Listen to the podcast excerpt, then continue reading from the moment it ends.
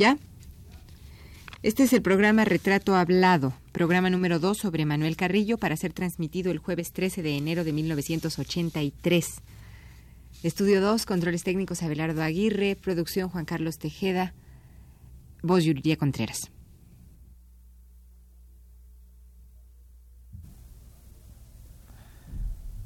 Radio UNAM presenta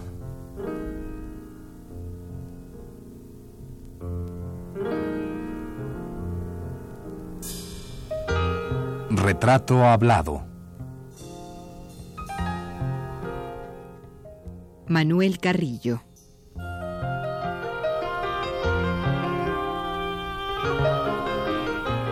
Un reportaje a cargo de Elvira García.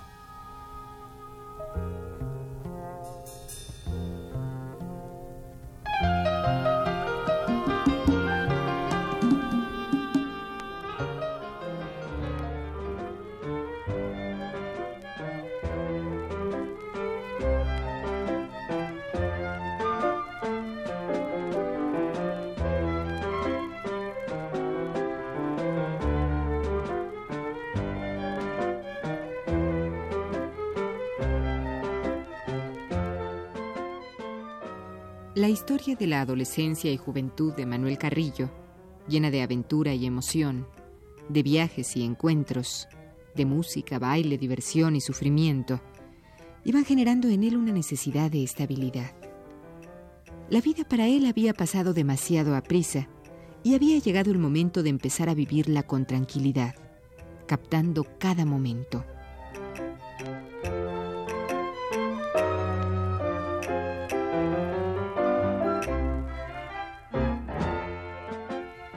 ¿Es esta tal vez la razón por la que Manuel Carrillo un día tomó una cámara y empezó a sacar fotos?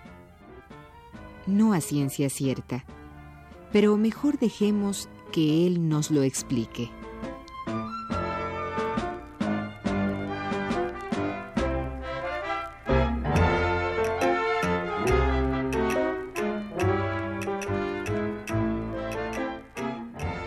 Entonces usted siente que la fotografía llegó a usted por convicción o por accidente?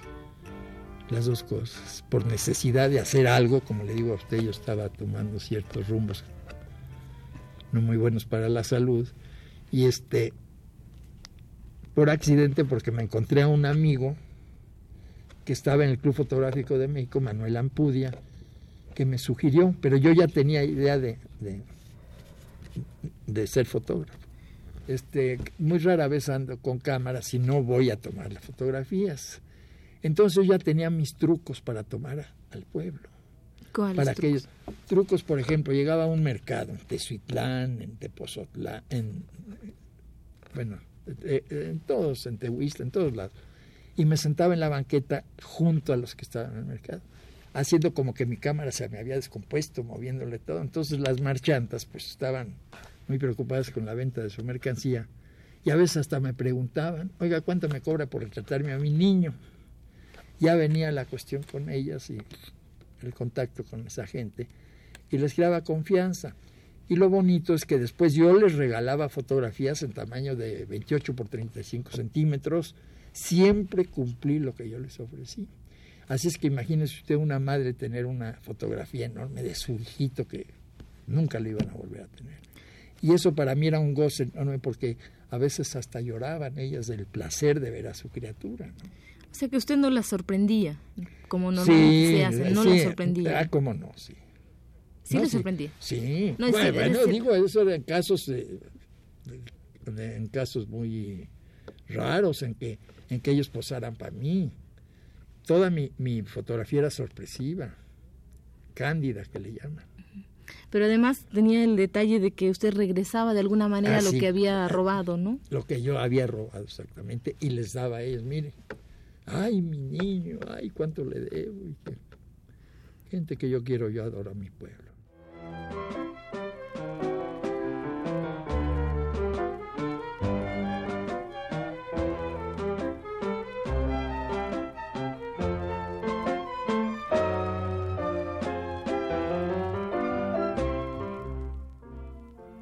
Dicen las fotos de Manuel Carrillo? ¿En qué son distintas de las fotos turísticas o de inditos que vemos frecuentemente se llevan en sus rollos los extranjeros? Para explicarlo, habremos de recurrir al texto que escribiera Rodolfo García Bravo hace algunos años. En él dice así.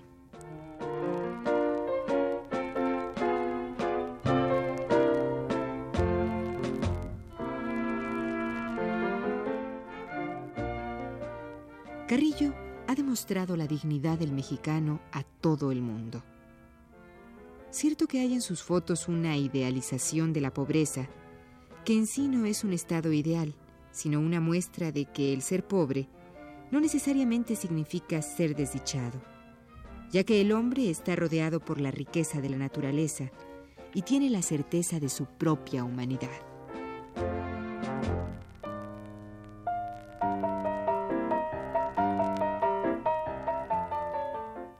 Y añade García Bravo. La madre mexicana de las fotos de Manuel Carrillo tiene la calidad maternal externa de la campesina y el rebozo es su corona. Orgullosamente exhibe una hermosa criatura. Es una mujer completa, trabajando y viviendo para su hombre, que no será perfecto, pero que está contento de existir. Para ella su hombre y su criatura son su mundo, y a veces el hombre se convierte en la criatura guarda una arraigada herencia de la tierra que la dignifica.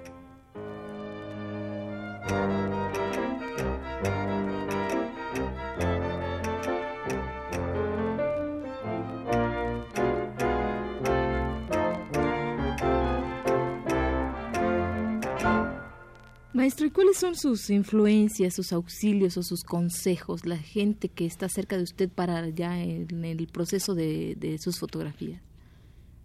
¿Qué, camino seguir ellos? No, más bien, ¿quiénes son las gentes que, que le influyen en la ah. fotografía o le aconsejan? Pues aconsejar nadie. Yo más bien soy solo, ¿no? ¿Usted es autodidacta? Sí, sí, sí, sí. Al contrario, hasta me choca mucho ver muchas fotografías, no sé que me vaya yo a, a sugestionar. O sea que usted antes de tomar una foto prefiere eh, dejar los libros a un lado, las Sí, no, no, no. Bueno, libros de, sobre técnica, pues sí, ¿verdad? La técnica es lo... Pero yo he estandarizado mi técnica, no, no nunca estoy probando película nueva ni papeles, no, yo he estandarizado mi revelado, mi, mis tomas, ¿no? ¿No le gusta mucho la experimentación? No, nada, nada. Yo soy, yo creo en la fotografía que sea lo más, eh, lo más sencilla que se pueda, lo más natural, porque para mí la belleza está en la naturalidad. Llámese en la belleza de una mujer, de cualquier, de todas las cosas del ser humano. Maestro, cuando usted ya se dedica de lleno a la foto, había un trabajo ya fundamental de Manuel Álvarez Bravo, de Héctor García, de bueno, de una serie de fotógrafos. Sí. Bueno, Manuel, que es un poquito anterior a usted. Bueno, no, no muy anterior, lleva más de 50 años en esto. Sí. Eh, ¿Juzga usted que la foto en México ha tenido un desarrollo muy lento o, muy pobre o cómo, cómo pues lo siente? Eh, ¿Usted dice en el campo internacional o en el campo...? Tanto nacional como internacional. No, en, nacional ha tenido mucho, mucho auge. Internacionalmente, que yo sepa, poco. Fuera de Álvarez Bravo. Sí, es cierto. ¿A qué atribuye usted que, que Manuel Álvarez Bravo tenga tanto cartel en el eh, así a nivel internacional? Pues eso sí se lo puedo contestar porque ha sido el caso mío también. Pues fíjese que Manuel Álvarez Bravo, en primer lugar, es muy buen fotógrafo, un gran técnico, y él se supo rodear de las personas exactas.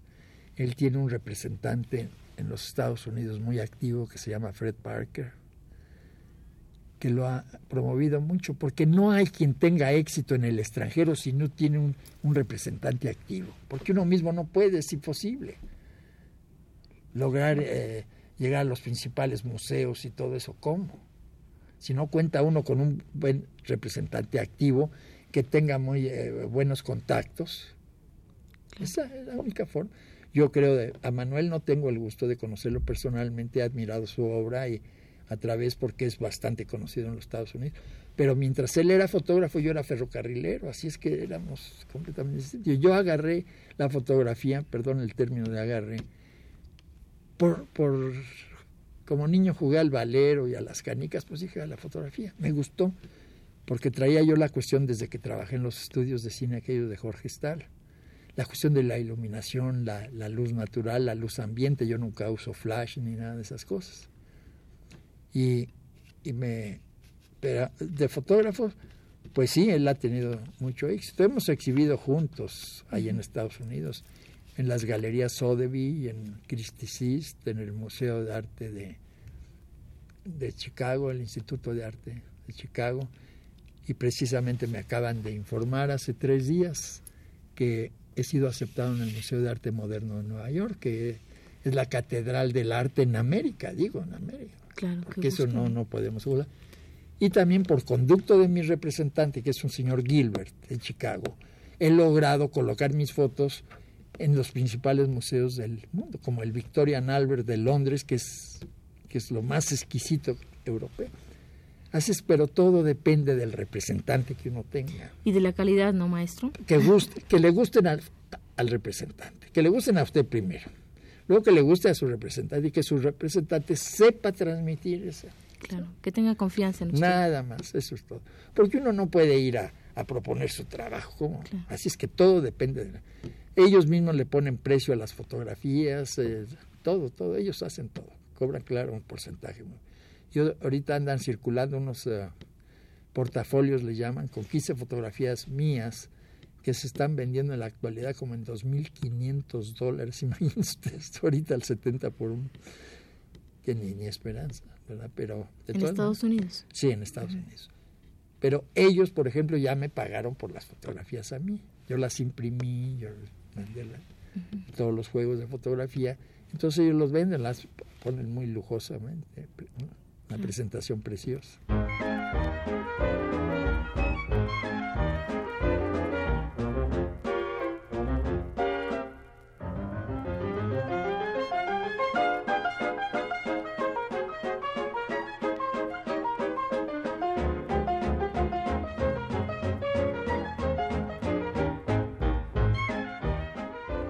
México, no pocas personalidades han escrito algún breve ensayo acerca de la obra de don Manuel Carrillo. Sin embargo, ante la gran cantidad de críticos, fotógrafos y artistas extranjeros que han dedicado sus líneas a don Manuel, resulta verdaderamente triste y penoso darse cuenta cómo para los creadores, para los críticos y para el pueblo mexicano en general, la obra de Carrillo ha pasado prácticamente desapercibida.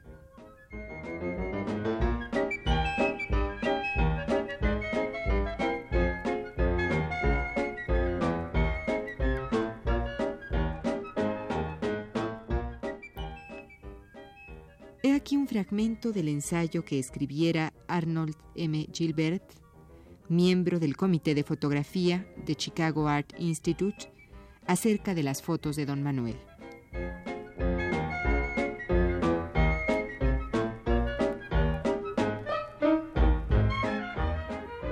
Cuando vi por primera vez las fotografías de Manuel Carrillo, la fotografía moderna apenas empezaba a popularizarse en el mundo del arte.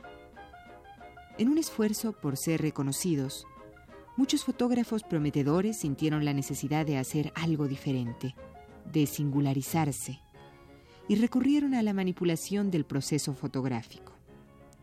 Después de ver gran cantidad de fotos mal concebidas, observarlas de Manuel Carrillo era como respirar una corriente de aire fresco. Lejos de recurrir al truco, sus fotografías retratan lo que él ve lo que él siente acerca de lo que ve, lo que él siente por el país que ama, el suyo.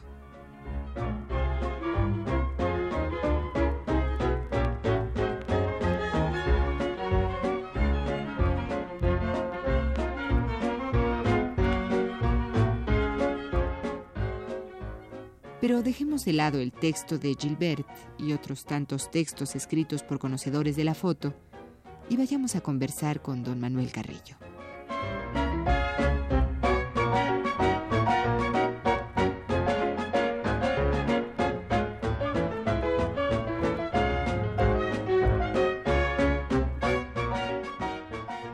Maestro, volvamos un poquito hacia atrás. A ver. ¿Qué opina usted de las influencias eh, que, tuvieron en México y el papel que jugaron Edward Weston, Tina Modotti, Cartier-Bresson? Todo? Pues no fue de mi época. Pero sí los conoció, de alguna manera. Bueno, ahora conocí yo a sus hijos de Weston en Carmel, California, porque mi actual representante me lo presentó Ansel Adams, que es el, el mago de la fotografía, ¿no? En Carmel me dijo, me dijo, porque estuvo viendo unas fotos y me estuvo narrando unas mías que le había visto, Ansel Adams.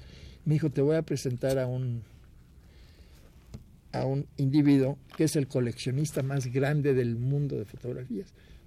Y llegó este Arnold Gilbert y comenzó a ver mi trabajo y le gustó y se llevó y comenzó este a, a distribuirlo, porque hay que dar mucho para llegar a los museos, para formar un currículum.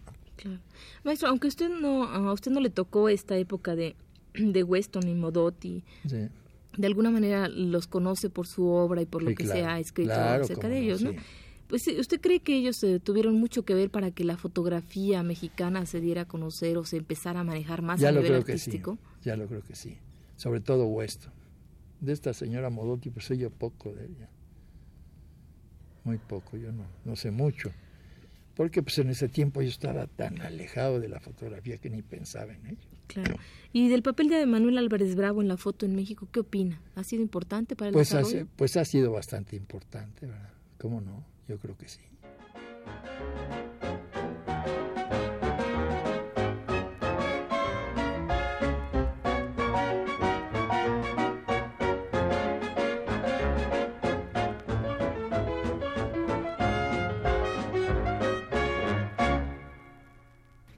Maestro Manuel Carrillo, ¿cree usted en el debate tan pues tan ya constante de la foto de la diferencia que hay entre la foto artística y la foto eh, ordinaria.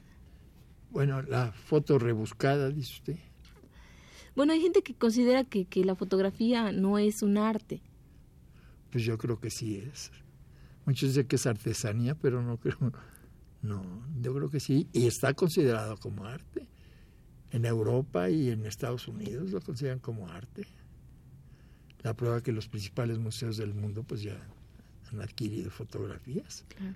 Lo principal en la fotografía es tener el ojo para ver la fotografía. Hay, eh, perdóneme si suena un poquito presuntuoso, pero fuimos una vez una excursión del Club Fotográfico de México, éramos como ciento y pico, a un pueblito. Y una cruz que estaba en una parroquia proyectaba una sombra en la pared, una sombra humana los 80 que íbamos, fui el único que tuve la suerte de ver esa sombra, que es una sombra como la forma de un Cristo, no sé si usted la habrá visto. Y, ya le digo, así es la fotografía. Y es cosa de un instante la fotografía, de un segundo, fracción de segundo. Ah, por ahí usted una foto de un perro besando un burro, que no duró un milésimo de segundo esa el perro nomás se le acercó, pero da la impresión de que está de que está besando ahí al burrito. Claro, además es, usted decía eh, usted que usted tuvo la suerte de, de ver esa esa imagen, esa sombra, pero bueno, además de la suerte es la sensibilidad, ¿no? Pues yo creo que sí, el ojo. El ojo. Claro. Porque el ojo ya entrenado para ver la fotografía la ve. Ahora mire usted, yo no tengo nada contra ningún fotógrafo ni contra ninguna escuela de fotografía, pero como le dije al principio, yo creo que, que la sencillez está la belleza. Entonces hay fotógrafos que no tienen el ojo fotográfico y recurren a los trucos que le decían en mis tiempos, que ahora le llaman, quién sabe, arte moderno y montajes, que ellos mismos no saben ni lo que va a resultar de esa fotografía. No saben. ¿A usted no le gusta ese tipo de fotos? No, nada. a mí me gusta la, la foto sencilla para lo que se hizo la fotografía, para captar el momento decisivo, para eternizar una sonrisa, una lágrima. Eso es para mí, una expresión. Ahora a mí me han preguntado que por qué no más tomo del ser humano y les he contestado, bueno, si usted conoce algo más interesante que el ser humano, dígamelo y a lo mejor me... Me anima. Me anima pero no. porque el paisaje ahí lo tiene usted. Pero el, el secreto también es tomar muchas fotografías, muchas y seleccionar, seleccionar.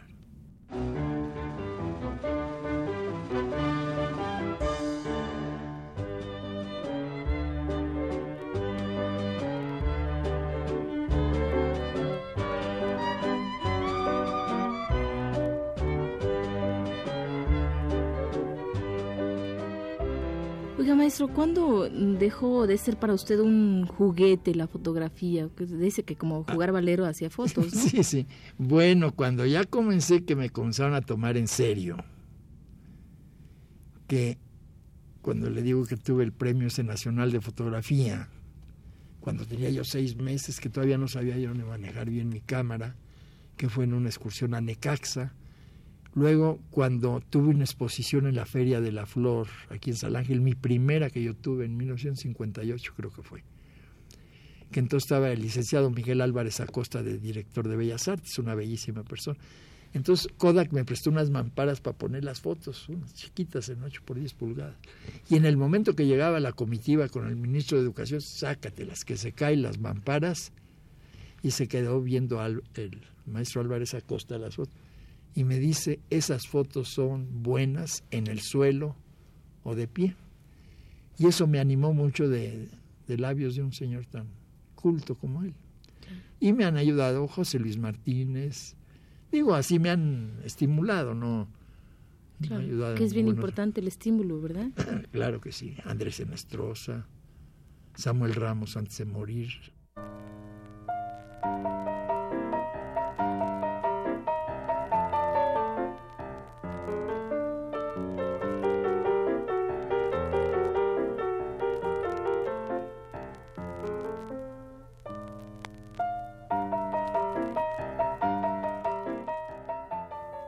Fue la segunda parte de la serie dedicada a don Manuel Carrillo.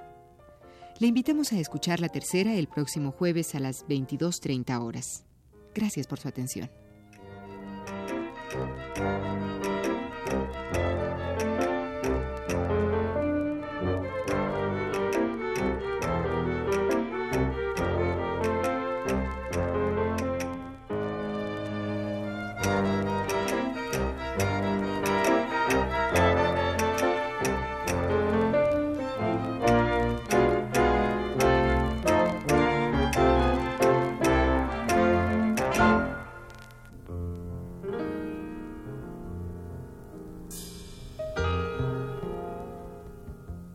Radio UNAM presentó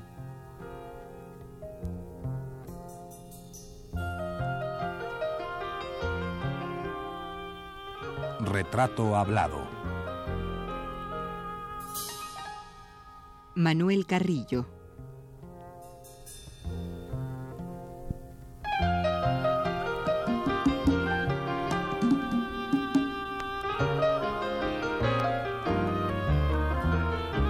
Reportaje a cargo de Elvira García.